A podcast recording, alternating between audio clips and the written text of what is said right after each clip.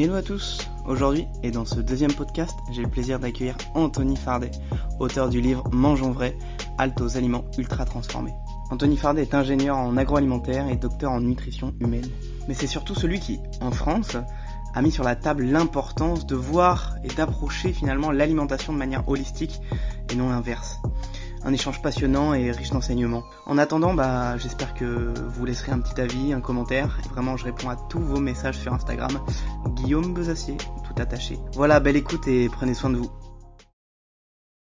Bonjour Anthony, merci beaucoup euh, à vous de, participer à, mon podcast et, euh, merci mille fois pour euh, la facilité d'accès finalement pour échanger avec vous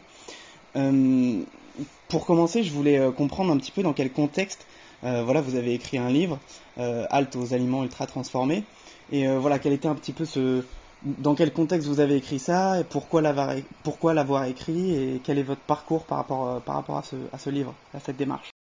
Oui, alors bah, donc, je suis de formation ingénieur agroalimentaire et docteur en nutrition humaine. Ça fait à peu près 23 ans que je fais de la recherche aujourd'hui, principalement presque à 100% en public. Euh, disons qu'en fait, euh, ce qui, m'a interpellé, c'est la question de fond que je me suis posée, c'est pourquoi malgré la, somme de connaissances en nutrition qu'on a accumulée depuis les débuts de la recherche en nutrition, c'est-à-dire euh, vers 1850, pourquoi malgré cette somme de données, et pourquoi malgré le fait finalement qu'on qu qu ait les données pour savoir comment bien manger, pourquoi le, les maladies chroniques continuent à exploser dans le monde, et pourquoi euh, l'espérance de vie en bonne santé dans de nombreux pays soit a diminué ou stagne, c'est-à-dire n'augmente plus en fait. Et donc c'est ça qui m'a amené à approfondir, euh, à essayer de trouver les racines euh, de cet état de fait. Et en fait, c'est là que j'ai, je me suis veillé au fait qu'on menait une recherche notamment occidentale en nutrition qui était trop réductionniste, c'est-à-dire qui avait une vision de l'aliment erronée, ne le considérant que comme une somme de composés, une somme de nutriments avec des nutriments qui sont interchangeables de l'aliment à l'autre, euh, des calories qui sont interchangeables d'un aliment à l'autre. Et donc cette vision extrême euh, réductionniste euh, a donné naissance notamment aux aliments ultra transformés, qui sont des aliments fractionnés recombinés et qui aujourd'hui, dans, dans, une quarantaine d'études, sont associés à des risques accrus de maladies chroniques. Donc, si vous voulez, j'ai fait le lien entre cette pensée réductionniste aliments ultra transformés, fractionnés, recombinés et maladies chroniques. Et donc, euh, la conclusion à laquelle je suis abouti, c'est que cette pensée réductionniste extrême a finalement contribué au développement des maladies chroniques. Et donc, pour pouvoir faire une prévention efficace, il, fallait, il faut revenir à une approche plus holistique en complément, mais c'est l'approche holistique qui, doit, qui doit primer d'abord. Et, euh, et pour moi, c'était la réponse à ma question, c'est-à-dire que c'est le logiciel qu'on utilise euh, en alimentation, euh, notamment pour la, prévention qu'on a utilisé pendant de nombreuses années, même si les choses commencent un peu à changer. Euh, c'est-à-dire qu'on sent quand même une tendance, un frémissement à plus d'approche holistique. En tout, état de cause, c'est ce logiciel dominant qui, qui, qui est, pour moi était l'explication de cet état de fait, c'est-à-dire que en raisonnant sur les nutriments isolés, finalement, on a créé des injonctions nutritionnelles contradictoires, des recommandations euh, par nutriments qui ne sont pas adaptées au grand public, et on a généré de la confusion. Euh, un jour, un jour, on a diabolisé le gras, ensuite il a été réhabilité, on a créé des bons et des mauvais nutriments, euh, des, nutriments encouragés à limiter. Et pour moi, la question n'est pas là. La question, elle est dans l'aliment, dans sa complexité et dans la qualité globale d'un régime alimentaire. Voilà, donc une fois que j'avais que je m'étais éveillé à cela, j'ai voulu évidemment le partager avec le plus grand nombre. Euh, dans le bouquin que j'ai écrit en 2017, Halte aux aliments ultra transformés, mangeons vrai, avec une première partie dédiée aux aliments ultra transformés. Euh, la deuxième partie, qui est sans doute la plus importante, euh, qui parle des approches holistiques et réductionnistes. Et une troisième partie où j'apporte des solutions, j'essaye d'apporter des solutions avec la règle des 3 V dont on pourra reparler et qui est une solution justement holistique et préventive, mais pas seulement pour la planète, mais aussi pour, pardon, pas seulement pour la santé humaine, mais aussi pour la planète. Donc voilà le, dans quel contexte. Euh, donc c'est des réflexions que j'ai commencées en 2011 et euh, qui ont abouti à ce bouquin en 2017. Et parce que je, je voulais partager au, avec le plus grand nombre, notamment euh, les diététiciens, qui pour moi sont très importantes, un rôle très important à jouer dans la société, qui devraient être largement plus valorisées et le grand public. Et, vous parlez de diététicien, justement, qu'est-ce que vous pensez aujourd'hui de, de, ces, de ces métiers, diététicien, nutritionniste, médecin Et enfin, quel rôle joue l'alimentation dans, euh, bah, dans l'approche de, de, ces métiers-là? Bah, le, le, problème, c'est, c'est l'enseignement qui est dispensé, euh, que ce soit en médecine euh, ou en, école de diététique. c'est qu'on a quand même, depuis de très nombreuses années, euh, ils ont eu un enseignement très, très réductionniste, je pense, trop. C'est-à-dire qu'on n'a pas assez enseigné une approche globale de l'alimentation, qualitative. Euh, donc euh, c'est vraiment le problème, moi qui suis d'une école d'ingénieur agroalimentaire agronome, on enseigne la nutrition par les parties séparées, c'est-à-dire les glucides, les lipides, les protéines, les fibres, les minéraux. les besoins nutritionnels, donc une approche très, très réductionniste et très quantitative, qui, a son utilité, mais pas pour la prévention, parce que les gens, euh, on ne peut pas prévenir les maladies chroniques avec euh, une, attention focalisée sur les nutriments, parce que ce n'est pas un nutriment qui est responsable d'une maladie chronique, c'est un environnement multifactoriel et multidimensionnel. Et donc, euh, le problème avec l'enseignement de la nutrition, moi je préfère dire de l'alimentation, parce qu'il y a le mot aliment qui est plus holistique que nutriment dans nutrition, c'est qu'on voilà, on, s'est trop focalisé sur cette approche réductionniste, réduisant euh, l'aliment à des nutriments. Et donc aujourd'hui, bah, il faut vraiment euh, changer ça. Il faut commencer par une approche très globale, holistique, qualitative de l'alimentation. Euh, comment sont transformés les aliments? D'où viennent-ils? Quel est l'impact de notre consommation sur la planète? À la limite, même comment cuisiner le goût des aliments. Euh, et puis ensuite, pour ceux qui veulent aller un peu plus loin et se spécialiser, évidemment, il est nécessaire après de, comprendre aussi toutes les parties séparées de l'aliment, évidemment.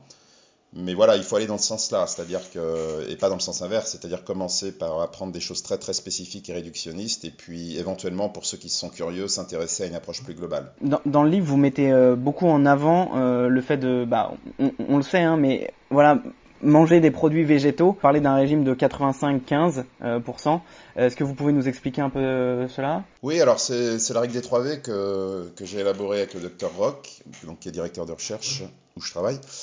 Euh, en fait, voilà, la réflexion, ça a commencé en 2013-2014. En fait, on s'est rendu compte que les régimes alimentaires protecteurs sur la planète, de la santé, mais aussi protecteurs de l'environnement, euh, avait trois dimensions, c'est-à-dire euh, le ratio produits animaux sur végétaux, euh, le degré de transformation, qui est une dimension qui a été beaucoup négligée, et puis la variété. Donc ces trois dimensions génériques qu'on peut imaginer comme un espace à trois dimensions, et tous les régimes sur la planète, selon les régions, les spécificités, se déclinent selon ces trois dimensions. Et euh, si on enlève une des trois dimensions, on s'aperçoit que le régime n'est plus protecteur ni de la planète, euh, ni de la santé. Donc ça nous a amené à la règle des 3 V, végétal, vrai, varié. Et pour la première règle végétale, 15% euh, maximum de calories animales, eh ben c'est la valeur médiane de tous les régimes protecteurs traditionnels sur la planète en calories animales et à la fois de la, de la planète. Donc tous les scénarios prospectifs à l'horizon 2050, on tend vers 15% de calories animales maximum, c'est-à-dire 2-3 portions par jour de produits animaux, ce qui est tout à fait euh, raisonnable et compatible avec une très bonne santé, et en même temps la protection euh, de la planète. Voilà. Et donc ces 3 V, végétal, vrai, varié, c'est vrai que si vous enlevez une des dimensions, donc je parle bien de dimension générique, hein, on est c'est pas euh, la règle des 3V, c'est pas une recommandation à, proprement parler, parce que moi je suis scientifique. Après, ce seront aux décideurs politiques euh, ou aux instituts concernés de, les transformer en recommandations. J'espère que ça pourra devenir des recommandations, mais c'est plutôt des dimensions génériques qui gouvernent les régimes. Et donc, euh, ce sont des leviers d'action et qui sont donc issus de la science cumulés jusqu'à aujourd'hui. Et donc, si vous, par exemple, si vous mangez animal vrai varié, eh bien, euh, on sait que trop de produits animaux, notamment viande rouge, viande transformée, peut, poser des risques pour la santé, notamment cardiovasculaire et le cancer colorectal. Euh, et pour l'environnement, c'est pas bon parce que bon, les systèmes alimentaires, c'est 30 à 33% des gaz à effet de serre sur la planète. Euh, l'élevage, c'est 14,5 et la viande rouge, c'est 6,5. Donc il faut réduire cette consommation. Après, on peut manger végétal euh, non vrai varié, c'est-à-dire non vrai ultra transformé, comme tous les steaks végétaux, les substituts de viande. Et euh, une étude a montré que si on mange des produits végétaux euh, ultra transformés, trop transformés, on peut avoir les mêmes risques, par exemple, de maladies coronariennes que des gros consommateurs de produits animaux. Donc vous voyez, on ne résout pas le problème. Et puis les aliments ultra transformés ne sont pas associés à une bonne durabilité des systèmes alimentaires. Donc voilà, donc, et si enfin on mange végétal vrai mais monotone, donc là, on va être euh, soumis à d'autres problèmes, des déficiences, comme on peut observer dans, les pays d'Afrique subsaharienne où, où l'alimentation, euh, ou même certains pays d'Asie du Sud-Est, où l'alimentation étant trop monotone, on peut observer des déficiences en vitamine A, en iode, en fer, etc. Et puis manger monotone ne stimule pas la, biodiversité, euh, qu'elle soit animale ou végétale, sur la planète. Donc on voit bien que on ne peut pas enlever une des trois dimensions. Euh, on pourrait en rajouter une quatrième pour l'exercice physique qui serait euh, vélocité, vélocité pour garder les V, ça ferait les, 4 V, mais en termes alimentaires, ces, trois dimensions sont, importantes et ça constitue vraiment des, leviers d'action, je pense, très intéressants, euh, notamment pour les décideurs si on veut améliorer nos systèmes alimentaires. Et ça après, vous le disiez, c'est pas des recommandations officielles des instances, mais qu'est-ce qui leur manque du coup pour pour bah, pour écouter votre discours finalement Qu'est-ce que ben, je pense que le problème, c'est qu'il n'y a pas eu une recherche suffisamment approfondie euh, de la philosophie d'alimentation, c'est-à-dire le réductionnisme et l'holisme. Et donc, on, est habitué à faire des recommandations par nutriments, moins gras, salé, sucré, euh, aliments riches en protéines. On est habitué à faire des recommandations par groupe d'aliments, euh, sur les produits laitiers, etc. Même sur les régimes d'ailleurs. Il y a le régime hyperprotéiné, il y a le régime pauvre en cholestérol, il y a les régimes allégés, il y a le sans gluten, le sans lactose. Donc on voit bien qu'on est toujours euh, dans une approche réductionniste où on met l'accent sur une partie de l'ensemble, c'est-à-dire un nutriment isolé. Et ça ne peut pas marcher puisque euh, les maladies chroniques ne sont pas liées aux nutriments, elles sont liées, euh, on, va y revenir, elles sont liées à l'artificialisation et à la dégradation des matrices alimentaires, notamment les aliments ultra transformés. Entre autres, hein, après il y a d'autres facteurs que l'alimentation, mais l'alimentation reste le levier principal. Donc, si vous voulez, quand on est très holistique, les choses deviennent simples. Et peut-être les gens ont peur d'être simples parce que souvent pour un scientifique, notamment réductionniste, euh, quelque chose de simple peut lui, peut lui apparaître comme non scientifique parce que justement c'est trop simple. Mais c'est pas vrai, on peut, on peut être simple et scientifique. Euh, donc c'est vrai que les 3 V c'est très simple, mais en même temps c'est robuste, scientifique, holistique, facile d'appropriation, facile de communication auprès du grand public. Voilà, donc euh, moi je rêverais d'un programme national nutrition santé qui soit euh, orienté sur les 3 V tout simplement, et qui tiendrait en, une demi-page, manger végétal vrai varié, puis on, expliquerait dans le végétal le vrai et le varié ce que ça veut dire. Et là, ce serait suffisant, il n'y aurait pas besoin d'en dire plus, parce que... Il n'y a pas besoin de faire de recommandations sur les groupes d'aliments, ni les nutriments, ni les aliments c'est trop réductionniste, euh, euh, c'est trop compliqué. Alors que là, on a des dimensions génériques que chacun peut adapter, qui sont qualitatives, euh, que chacun peut s'approprier au quotidien et se dire je veux manger un peu plus végétal, je vais un peu plus diversifier, je vais éviter les aliments ultra transformés, et puis voilà. Parce qu'en fait, cette règle, on peut prendre l'image des poupées russes, qui est très intéressante, je trouve. Si vous voulez, pour communiquer l'alimentation au grand public, il faut être d'abord holistique et qualitative, et non pas réductionniste et quantitatif, parce que ça, ne marche pas. Donc, euh, il faut des règles simples, euh, que le grand public peut s'approprier facilement, qui lui parlent, et qui peut décliner lui-même euh, au quotidien. Et donc, si on prend l'image des poupées russes, la cible sociétale doit être la plus grande des poupées. Parce qu'en fait, la plus grande des poupées contient toutes les autres. Et toutes les autres, ça peut être des, euh, critères plus réductionnistes comme le gras, moins gras, moins salé, moins sucré, euh, l'impact environnemental, euh, le degré de transformation. Donc plus la cible est, globale et holistique, plus l'impact sociétal est fort et durable. Et quand vous dites 3V, si possible biolocal et de saison, vous embarquez toute la planète, tous les systèmes alimentaires et la santé. Par contre, si je vous dis comme recommandation moins sucrée, c'est-à-dire la plus petite des poupées russes, vous embarquez pas les autres parce qu'elles sont pas incluses dans la plus petite. Donc quand vous dites moins sucré, euh, vous allez ni embarquer la planète, ni la souffrance animale, ni l'environnement, et même pas la santé et les maladies chroniques. Vous allez juste pousser euh, les industriels à faire des produits allégés en sucre, mais qui seront encore peut-être plus ultra transformés. Oui, intéressant. Donc en fait, il faut vraiment euh, prendre le, le, le, problème à l'inverse en fait. Le problème n'est ni le sucre, le gras, le sel, le, le gluten. Le problème, c'est le degré de transformation, les quantités consommées, la qualité globale du régime. Donc si vous consommez par exemple euh, des produits laitiers dans le, dans le cadre de la règle des 3V, il n'y a aucune raison que ça pose problème pour la santé, parce que vous allez consommer des produits laitiers vrais, pas en grande quantité, 15% de calories animales par jour, et diversifiés. Et donc là, à ce moment-là, aucun groupe alimentaire ne pose plus de problème s'ils s'inscrivent dans un cadre holistique. Et euh, cerise sur le gâteau, c'est que cette règle remplit tous les besoins nutritionnels, fibres, minéraux, vitamines, acides acide aminés essentiels, acides gras essentiels. On ne dépasse pas 10% de sucre ajouté par jour, recommandé par l'OMS, ou de sucre simple ajouté. Euh, on ne dépasse pas les 5 grammes de sel par jour, on ne dépasse pas les 12% d'acides gras saturés par jour. Donc si vous voulez, cette, cette, grande poupée russe, elle englobe tout. Mais ce qui est intéressant, c'est qu'on n'a plus besoin de s'en préoccuper. C'est-à-dire qu'en appliquant ces trois règles, ces trois dimensions, euh, on embarque tout avec soi, quoi. Voilà, c'est comme un, c'est comme une grande poupée et toutes les petites sont dedans. Et, et euh, tout à l'heure, on me demandait vraiment euh, ce matin, on me demandait encore qu'est-ce qu'un aliment ultra transformé? Est-ce que avec vos mots, simplement, vous pouvez euh, expliquer euh, aux auditeurs, à ceux qui écoutent, que ce qu'est un aliment ultra transformé? Oui, alors, euh, alors bon, les aliments ultra transformés ont commencé après-guerre, euh, ont culminé dans les années 80 dans les pays occidentaux et aujourd'hui sont en pleine croissance dans les grands pays émergents et dans les pays en développement. Euh, le concept a été proposé pour la première fois en 2009-2010 par des épidémiologistes brésiliens, donc Carlos Monteiro, euh, Jean-Claude Moubarak et Geoffrey Cannon en tête. Et ils ont proposé donc euh, la classification NOVA, dont la version définitive et officielle a été publiée vers 2013-2014, en quatre groupes technologiques selon le degré de transformation. En fait, le Brésil a été confronté à une transition nutritionnelle très rapide en, en 15-20 ans et donc euh, ces, épidémiologistes ont observé une explosion du diabète, de l'obésité, du surpoids chez les plus jeunes en, très peu de temps.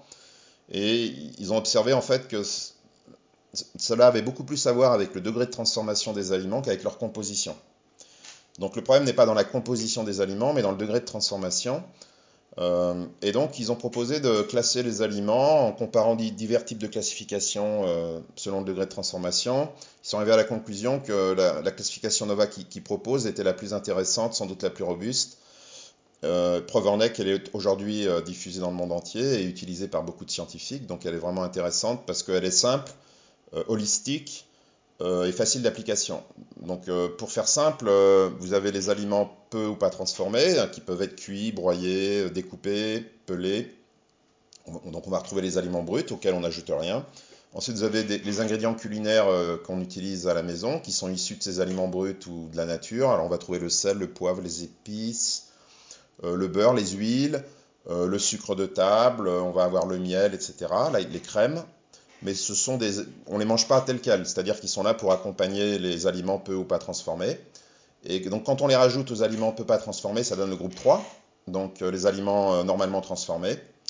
Euh, donc vous allez trouver bah, tous les plats que vous faites à la maison. Vous avez quoi d'autre? Les plats traditionnels, les terroirs, les fromages, le pain. Alors pourquoi le fromage? Bah, Parce que c'est du sel, un ingrédient culinaire, avec du lait et donc qui a été fermenté. Donc on est bien dans, on est bien dans la logique euh, de la somme des groupes 1 et 2.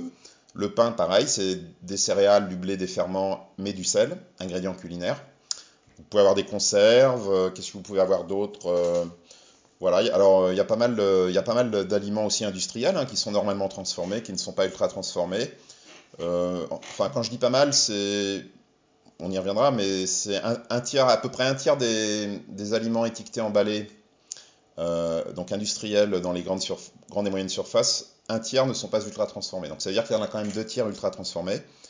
Ce qui nous amène au quatrième groupe, euh, les ultra transformés. Donc en fait, ce sont euh, des aliments qui contiennent au moins ce qu'on appelle un marqueur d'ultra transformation ou un MUT, MUT.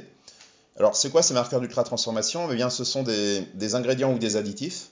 Un ingrédient n'est pas, un additif et un additif n'est pas un ingrédient. Qui ont été purifiés, euh, extraits d'aliments bruts par cracking ou fractionnement, qui ont été modifiés par synthèse, hydrolyse, euh, hydrogénation par exemple, et qui sont euh, réajoutés dans, des aliments bruts ou recombinés ensemble dans des matrices artificielles pour, euh, modifier les propriétés organoleptiques ou sensorielles de l'aliment, qui sont de quatre euh, goût, couleur, arôme et texture. Donc je ne parle pas de conservation, c'est-à-dire que les conservateurs et les antioxydants dans la classification brésilienne Nova ne sont pas des marqueurs d'ultra-transformation, parce qu'il peut être utile de conserver les aliments pour alimenter la population mondiale dans les grandes mégalopoles, les grandes et pour conserver les aliments. Donc c'est un autre problème. Donc l'ultra-transformation, on est bien dans l'idée d'ingrédients et d'additifs cosmétiques, et donc qui, servent à, modifier de manière artificielle les matrices alimentaires, et qui les rendent bien souvent euh, hyper attractives, hyper addictives, entre guillemets, hein, je m'entends bien, parce qu'il ne s'agit pas de, comparer aux drogues, évidemment, mais qui peuvent être hyper addictives dans le sens où on a envie d'y revenir, euh, même si on n'a plus faim, voilà, dans ce sens-là. Donc elles sont hyper attractives, avec une sensorialité euh, standardisée, souvent exacerbée, avec des goûts, des couleurs, des arômes et des textures hyper standardisées sur toute la planète. Hein, si vous voulez, euh, on ne citera pas de marque, mais les barres chocolatées, même si les, recettes peuvent être adaptées au pays, sont en gros, sont quand même très standardisées, si vous voulez, sur la planète. Et donc en fait, ça a trois conséquences. Euh, donc, évidemment, les aliments ultra transformés sont très rentables parce que tous ces ingrédients, euh, tous ces artifices sont très peu chers, comme les arômes artificiels, euh, l'ajout de sucre ajouté ou sucre caché. Donc, ça permet d'utiliser moins de vrais ingrédients nobles. Et donc, ça, abaisse le coût des aliments de manière drastique. Par exemple, aux États-Unis, ils ont montré que les ultra transformés étaient à environ 65% moins chers que les aliments peu ou pas transformés. 65% moins chers. Donc euh, évidemment, quand vous mettez des arômes, ça fait moins de fruits à mettre, par exemple un arôme de fraise. Euh, quand vous rajoutez 1% de sucre, ça fait 1% d'aliments nobles en moins. Donc c'est énorme sur des millions de tonnes produites. Donc si vous voulez, c'est triplement rentable parce que d'abord l'aliment, vous pouvez le consommer plus que de raison. Donc c'est quand même rentable de, des aliments qui se consomment plus que de raison. Hein. Si vous consommez 20% de plus l'aliment, euh, c'est 20% de rentabilité en plus c'est doublement rentable parce que vous aurez envie de racheter. Et c'est triplement rentable euh, si les jeunes sont ciblés très tôt parce qu'on en fait des clients à vie.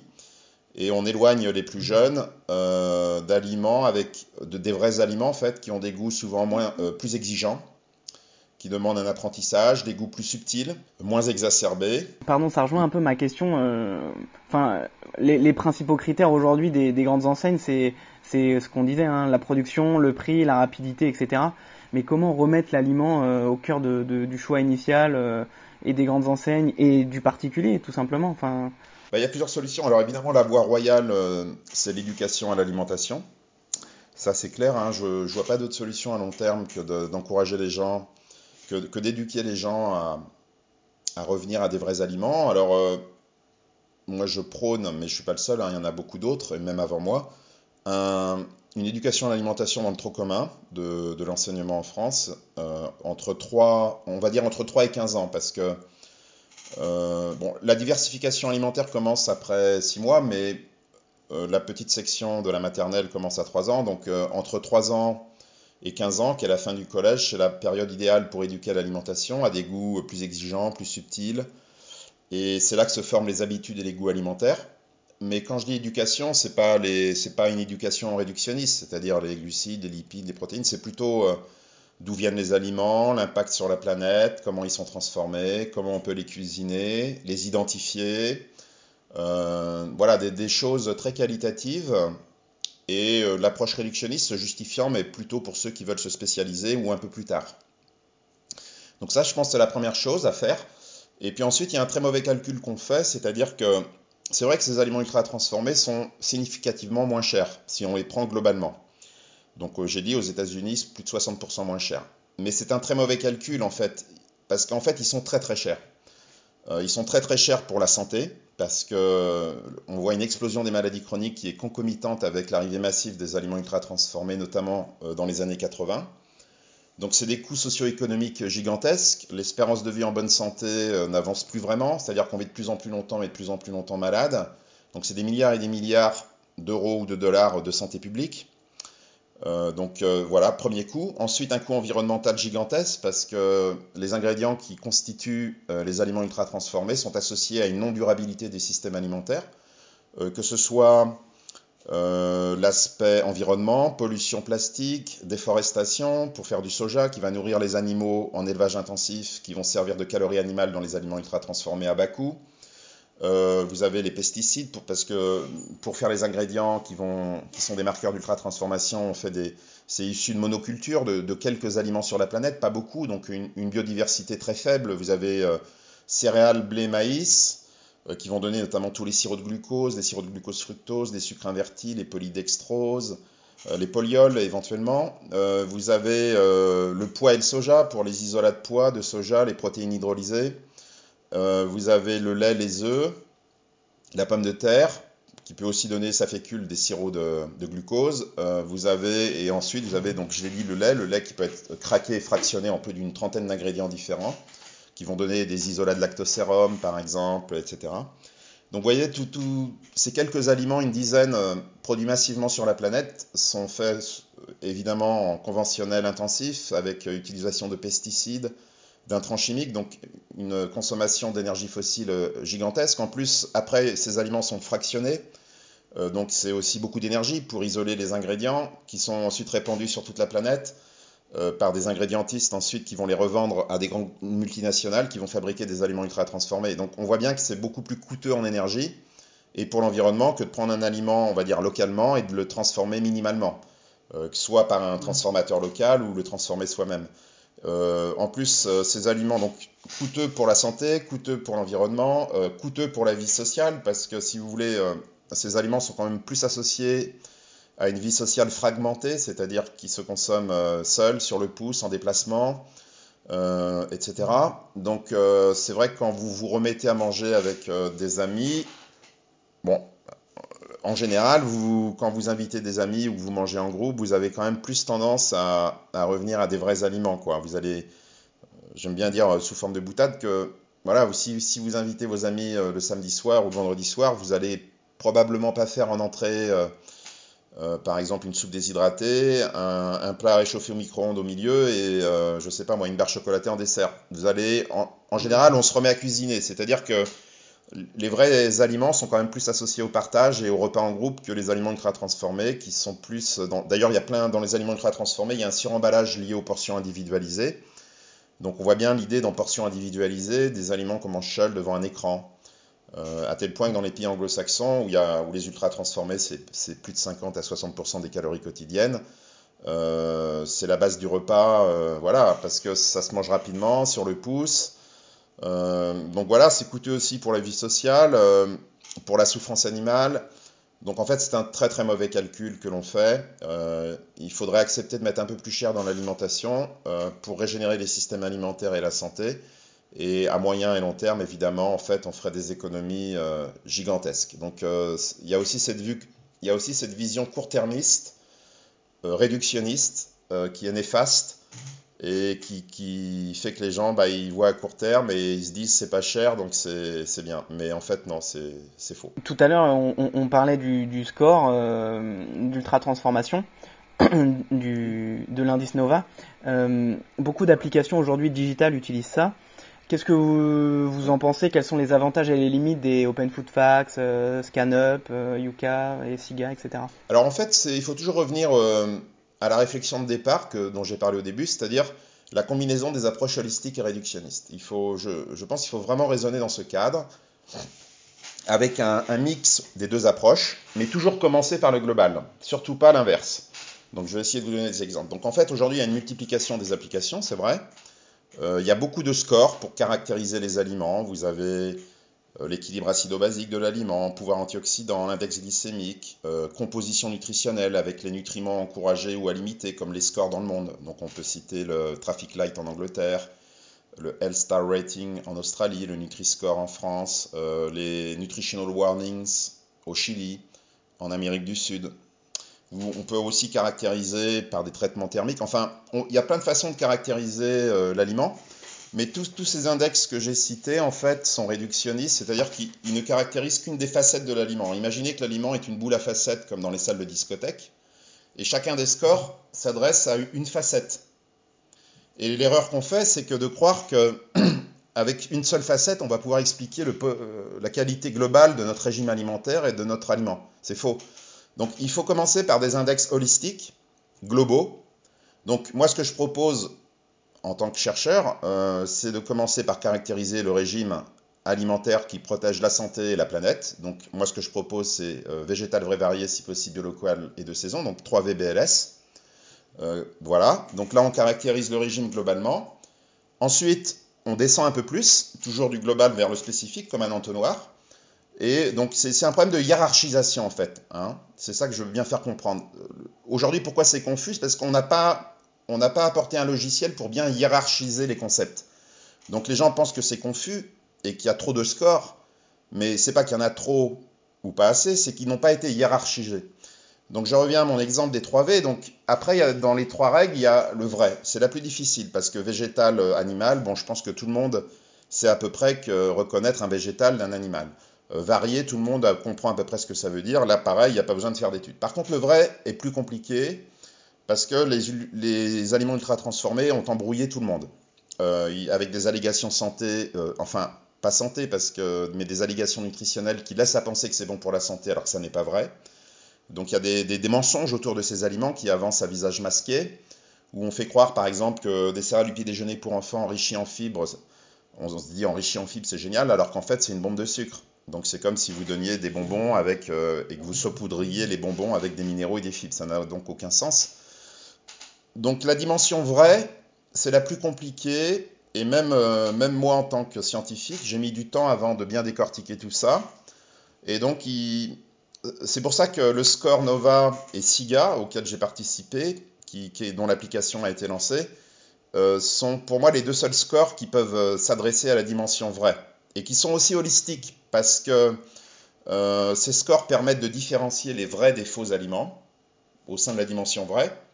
Et déjà, cette séparation binaire est simpliste mais simpliste, pas dans un sens négatif, dans un sens positif, elle est déjà très vertueuse parce que, comme je le disais tout à l'heure, les aliments ultra transformés euh, sont associés à une mauvaise, à une euh, dégradation de la durabilité des systèmes alimentaires.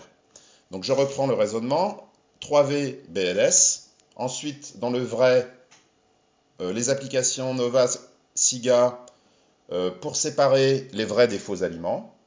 Et ensuite, on descend l'arborescence dans les vrais et les faux aliments. Si vous voulez bien choisir, vous pouvez, mais ce n'est qu'à ce niveau-là que vous pouvez prendre en compte, par exemple, euh, la teneur en sucre sel et gras, euh, l'index glycémique, euh, le raffinage, par exemple, préféré dans les vrais aliments, un riz brun, un riz blanc. Mais voilà, si on applique cette hiérarchie, il n'y a aucun souci, tout devient, voilà, tout devient très simple en fait. Il n'y a plus de confusion. Et d'où vient la confusion? C'est qu'on fait, on va dans le sens inverse. C'est-à-dire qu'on part des index du bas, réductionnistes, qui ne s'adressent qu'à une facette de la boule à facettes, et on essaye de remonter et de généraliser à partir du spécifique. C'est pour ça qu'on crée une grande confusion, et que, évidemment, les scores de composition, euh, en aucun cas, ne permettront d'enrayer les maladies chroniques, puisque les maladies chroniques ne sont pas liées à la composition, mais à l'artificialisation et à la dégradation des matrices alimentaires. Donc il faut bien aller dans, le bon sens, par exemple, si vous prenez des scores de composition, là j'ai lu une étude euh, sur le, score australien, le L-Star Rating, eh bien, ils, ont, montré que plus de 50% des aliments bien notés avec ce score de composition sont ultra transformés. Donc pourquoi? Parce que on part du bas pour aller vers le haut. Donc on commence avec un filtre qui n'est pas le premier filtre. On applique un filtre qui n'est pas celui qu'il faut appliquer en premier. Il faut commencer par le régime, ensuite degré de transformation, et après seulement la composition. Voilà. Et donc là, ça marche. Là, ça marche pour la planète, la santé, les animaux, la souffrance animale. Euh, c'est d'une limpidité extrême. Donc je, voilà. Donc en fait, euh, et puis ça m'amène aussi à, parler de, de, cette hypothèse qui est très importante, c'est qu'en fait, on s'est beaucoup intéressé, on a toujours essayé de relier les maladies chroniques aux parties de l'aliment, c'est-à-dire aux nutriments. Donc c'est une erreur les maladies chroniques sont liées à la dégradation du lien qui unit les nutriments dans l'aliment, donc de la matrice. ne dit-on pas souvent, euh, en termes d'adage populaire, que le lien c'est la santé, le lien c'est la vie? Donc en fait, il faut faire une recommandation sur les matrices alimentaires et non pas sur les nutriments. Et donc sur le degré de transformation, puisque c'est lui qui modifie la matrice. Un exemple un peu trash, euh, bon, c'est pour rigoler, hein, je veux pas faire peur aux auditeurs, mais mettons que je sois un serial killer et que Guillaume, je te, je te coupe en six morceaux. Donc je, te, je, coupe les quatre membres, la tête et le tronc. Donc ça fait six, six parties, on est d'accord Mais comme je suis consciencieux, je, je, je, garde bien les six parties. Alors on est d'accord que les six parties sont la même composition que Guillaume vivant. C'est la même composition. Hein. Par contre, il y a une différence majeure, c'est que quand les six parties sont reliées, donc avec du lien, on a quelqu'un de vivant, alors que sinon il est mort. Euh, c'est ce qu'on appelle l'effet matrice en fait. Donc on voit bien que pourquoi je donne cet exemple euh, sous forme de boutade, c'est pour montrer que le lien c'est la vie et c'est bien le lien qui confère la fonction et non pas les parties. Les parties sont rien sans le lien. On peut prendre un autre exemple qui est le collier de perles. Un collier de perles, c'est un fil qui relie des perles, donc le fil, c'est le lien. D'un point de vue purement réductionniste extrême, on va dire le euh, le, collier, c'est la même composition que la somme du, du, fil et des perles, c'est vrai? Mais c'est pas la même chose parce que quand le fil structure les perles dans un collier, il lui confère une fonction, la fonction d'être porté. Par contre, si vous mettez juste le fil et les perles séparées, vous n'avez plus cette fonction. Donc on voit bien que et quelle a été l'erreur euh, du réductionniste C'est de jeter le fil dans les aliments, parce qu'il n'a pas compris que le fil était essentiel. Et donc on a raisonné que par les perles séparées, et on a jeté les fils, en fait. Voilà, donc en fait, euh, c'est ça l'approche holistique, c'est de considérer que le collier euh, de perles structurées est plus que la somme du fil et des perles. Et on, donc là, on parle de matrice. Tout à l'heure, on a parlé un peu de, de cracking. Qu'est-ce que, enfin, avec vos mots aussi également, est-ce que vous pouvez nous expliquer ce qu'est le cracking? Alors le cracking, euh, c'est un terme pétrolier qui, qui explique comment le, le, pétrole est fractionné en composés euh, et séparé en ses différents constituants hein, pour fabriquer tout ce qu'on connaît au quotidien. Ça peut être l'essence. Euh... Alors je suis pas très fort en pétrole, hein, mais ça peut être le diesel, le plastique. Enfin, il y a plein de choses qui sont dérivées du pétrole, donc parce qu'on l'a craqué. Et donc en fait, le cracking, c'est ce qu'on a commencé à, faire aux aliments après-guerre. Alors, au mieux de ma connaissance, comme on dit euh, scientifiquement, to the best of my knowledge, euh, le premier aliment craqué serait le maïs. Donc la petite histoire est intéressante. En fait, les, Américains voulaient être autonomes dans la production de sucre, euh, ne plus dépendre notamment de la canne à sucre à Cuba. Hein, donc dans les années 50, euh, les États-Unis et Cuba, pas, on ne peut pas dire que c'était la grande entente. Et donc, en fait, comme ils avaient des excédents de maïs, beaucoup, ils ont. Alors, je ne sais pas si c'est leur ingénieur, leur chercheur, mais ils, ont découvert que la fécule de maïs, donc l'amidon de maïs, on pouvait le, le dégrader, euh, enfin, peut-être pas le dégrader, mais le, fractionner, euh, l'hydrolyser et donner du sirop de glucose. Et ensuite, quand on ajoute euh, une enzyme supplémentaire, on peut convertir le glucose en fructose. Donc, en fait, c'était très intéressant parce que par ce moyen, on pouvait contrôler la teneur en fructose qui donne le goût sucré. Alors que dans le sucre de, la canne à sucre, euh, bah, c'est du saccharose, c'est-à-dire autant de glucose que de fructose, mais qui sont liés. Donc euh, c'est vrai qu'on a un moins bon, on peut pas contrôler la teneur en fructose. Donc là c'était très intéressant parce qu'on pouvait la contrôler, ce qui donne tous les sirops de glucose fructose avec des teneurs plus ou moins élevées en fructose selon le goût qu'on veut atteindre ou la texture. Et donc en fait, le cracking au départ euh, était plutôt utilisé soit pour valoriser les excédents ou les sous-produits de la transformation. Voilà. Mais de fil en aiguille, euh, bah, alors il y a plusieurs raisons à ça, hein, mais la rentabilité en, est une. On s'est rendu compte que c'était très rentable et qu'au final, euh, on, est abouti à la conclusion que c'était plus rentable de vendre les parties séparées de l'aliment que l'aliment de départ. Et donc, euh, on pouvait fabriquer en masse des aliments à bas prix pour accompagner l'essor des grandes villes, des aliments pratiques qui se conservent très très longtemps et qu'on pouvait reformuler à l'infini puisque on utilise quelques briques qu'on qu combine à l'infini. Et puis, euh, il faut aussi dire que c'est vrai que dans les années, alors j'ai pas l'année exacte, mais après-guerre, les femmes ont accédé de plus en plus au monde du travail. Et traditionnellement, c'était plutôt la femme qui euh, s'occupait de la transmission culinaire dans les familles. Et donc, l'industrie a aussi pris le relais des femmes au foyer. Donc, euh, évidemment, c'est une très bonne chose que les femmes aient, euh, aient, accédé au monde du travail, évidemment. Mais c'est un fait que l'industrie a pris le relais et a proposé de plus en plus de plats préparés. Et dans les années 80, sont apparus vraiment massivement les aliments ultra transformés pour diverses raisons structurelles qui a été l'essor des grandes multinationales, la rentabilité, un, souhait de rentabilisation avec l'évolution de recettes plus traditionnelles industrielles qui ont évolué vers des recettes plus ultra transformées. Euh, il suffit, prenez par exemple la recette du petit beurre euh, à l'origine et maintenant vous verrez la différence. Donc euh, voilà un peu comment, comment le cracking est né et comment aujourd'hui c'est devenu quelque chose de très rentable. mais c'est tout. Après, c'est pas du tout bon pour la, ni pour la planète ni pour la santé. Parce qu'en fait, la question de fond, c'est pas la transformation, même pas l'industrialisation. Euh, on mange industriel depuis la, boîte de conserve euh, en, vers 1800, 1795. On mange transformé depuis la domestication du feu. Non, la question, elle est ailleurs. La question, c'est quel est le degré de transformation qui est acceptable pour la santé humaine?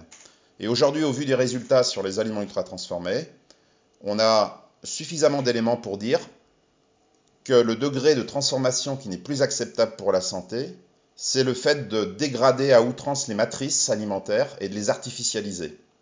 Donc c'est ça ce degré qui n'est plus acceptable en fait. Ok. Et bah aujourd'hui aussi, on, enfin je trouve vraiment il y a une démocratisation de l'alimentation et c'est très bien. En revanche, il y a aussi ce côté euh, néfaste un peu de la digitalisation de l'alimentation où on voit à droite et à gauche et on entend voilà euh, plein de plein de choses différentes sur les aliments, comment il faut manger, est-ce qu'il faut manger euh, healthy, vegan, sans, enfin voilà, etc., etc. Euh, sur Instagram, voilà, ça pullule de, photos euh, en tout genre euh, sur les petits plats préparés. Enfin, en fait, on tombe presque dans l'orthorexie finalement. Qu'est-ce que qu'est-ce que vous pensez de ça par rapport à cette digitalisation?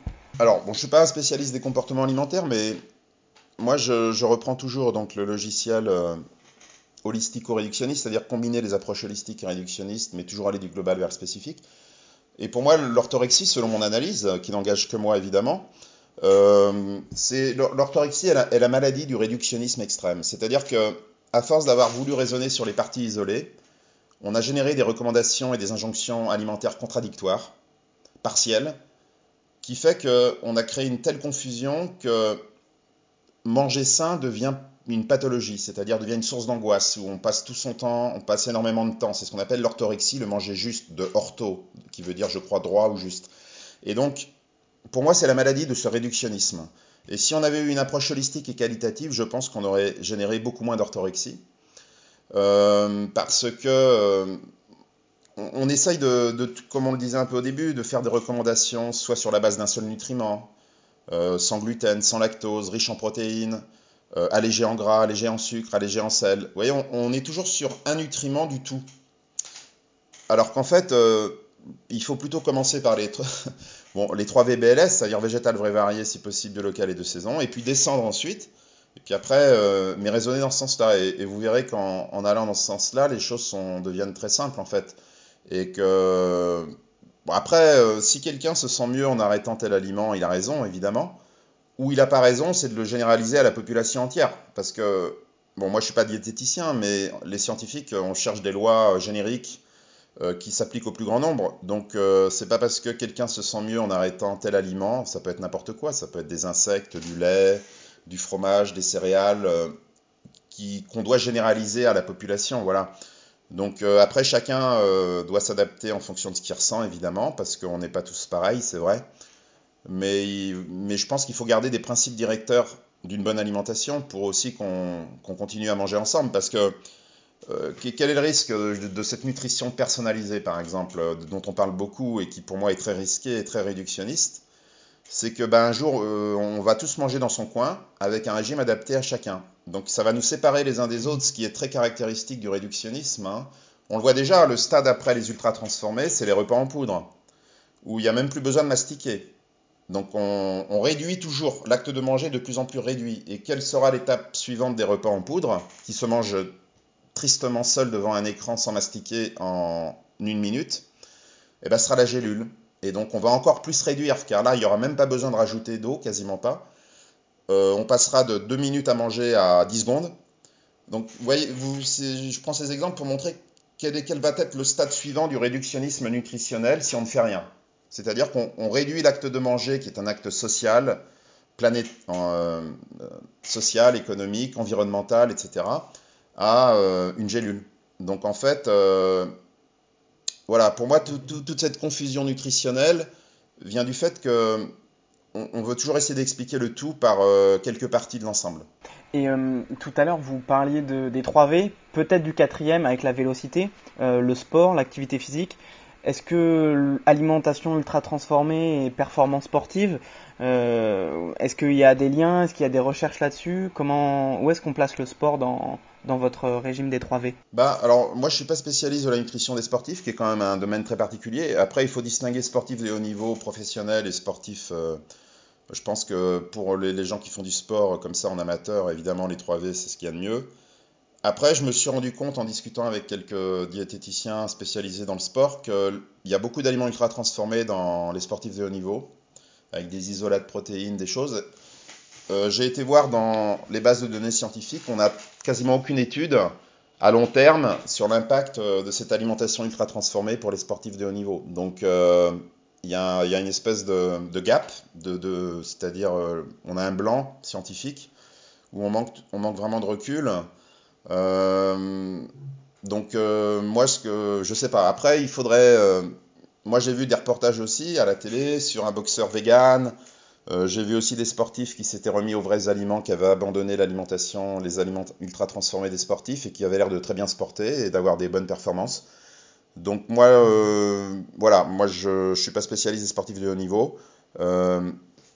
Après, il faudrait, vraiment faire des études ouais, pour voir à long terme euh, si, cette euh, alimentation qui est souvent sous forme de poudre, euh, qui peut être reconstituée avec de l'eau, voilà, qu'est-ce que ça peut donner à, long terme sur la santé? Ce serait quand même intéressant d'évaluer ça, je pense. Je suis d'accord. Mais comment aujourd'hui, enfin, on sait tous aujourd'hui qu'il faut bien manger pour être en pleine santé longtemps, mais dans les faits, c'est toujours un peu plus difficile à mettre en place et comment réussir à franchir ce gap entre se dire les choses et puis le faire au quotidien? Ouais, c'est vrai que c'est pas facile. Euh. Alors après, euh, moi je vous fais part de ma réflexion. Après, il faudrait aussi peut-être interroger des sociologues de l'alimentation. On a des vies trépidantes, euh, stressantes dans des grandes villes, avec des déserts alimentaires où des fois l'accès aux produits frais n'est pas évident, où des fois on n'a pas assez d'argent pour s'acheter de la nourriture de qualité. Donc évidemment, la première solution, c'est l'éducation à l'alimentation, par le bas. Enfin, quand je dis par le bas, c'est-à-dire euh, en âge. Euh, ça, c'est la voie royale à long terme. Euh, après aussi, il faut, je pense que les gens se sortent de la tête que bien manger est plus cher. C'est-à-dire que c'est vrai, en général, c'est un peu plus cher.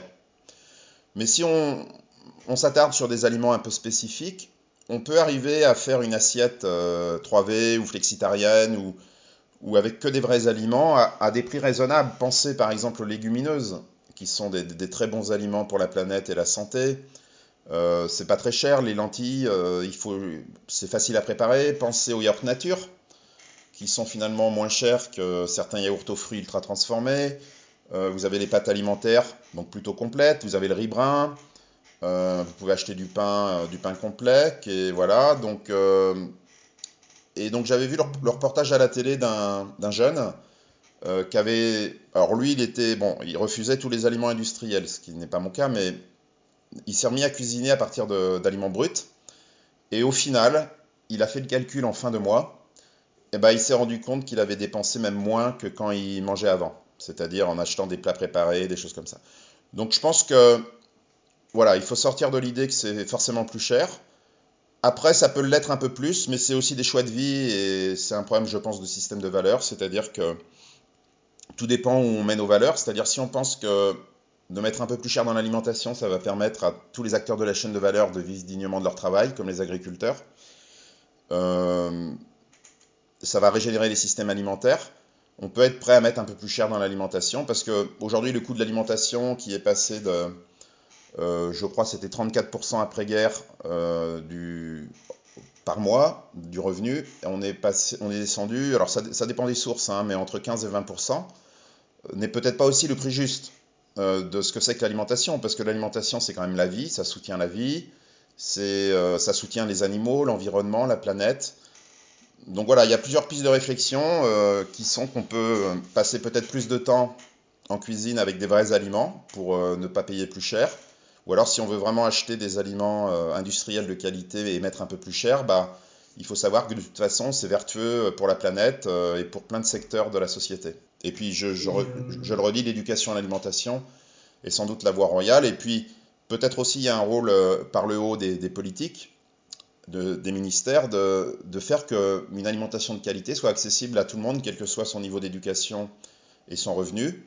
Et donc pour ça, faire que les vrais aliments soient moins chers que les aliments ultra transformés. Parce que l'inverse, il y a quelque chose qui ne va pas, on marche sur la tête. C'est-à-dire qu'on a des aliments qui ne sont pas à long terme bons pour la santé et la planète et qui sont moins chers, donc ça ne va pas. Donc il faut inverser l'économie d'échelle et faire que les vrais aliments soient les aliments bon marché, bon marché dans le sens aussi où tout le monde puisse vivre euh, dignement de son travail. Donc on peut, pourquoi pas imaginer des taxes sur les, aliments ultra transformés qui serviraient à payer les frais de santé et environnementaux liés à ces aliments. Voilà. Mais là, c'est le rôle des politiques euh, euh, de, faire ça. Et comme ça, à ce moment-là, on aurait des, aliments vrais qui seraient accessibles pour tout le monde. Ça me fait penser à l'alimentation et, et, la première médecine finalement enfin voilà, on, peut lutter contre les maladies auto-immunes, euh, réguler sa, glycémie, ne pas devenir insu, euh, insulino-résistant, etc. via l'alimentation finalement euh, et, faire comprendre aux gens qu'il faut qu'il faut manger plus végétal, c'est enfin ça devrait être primordial quoi aujourd'hui. Oui oui, de toute façon on a plus, c'est surtout voilà c'est surtout qu'on n'a plus le choix.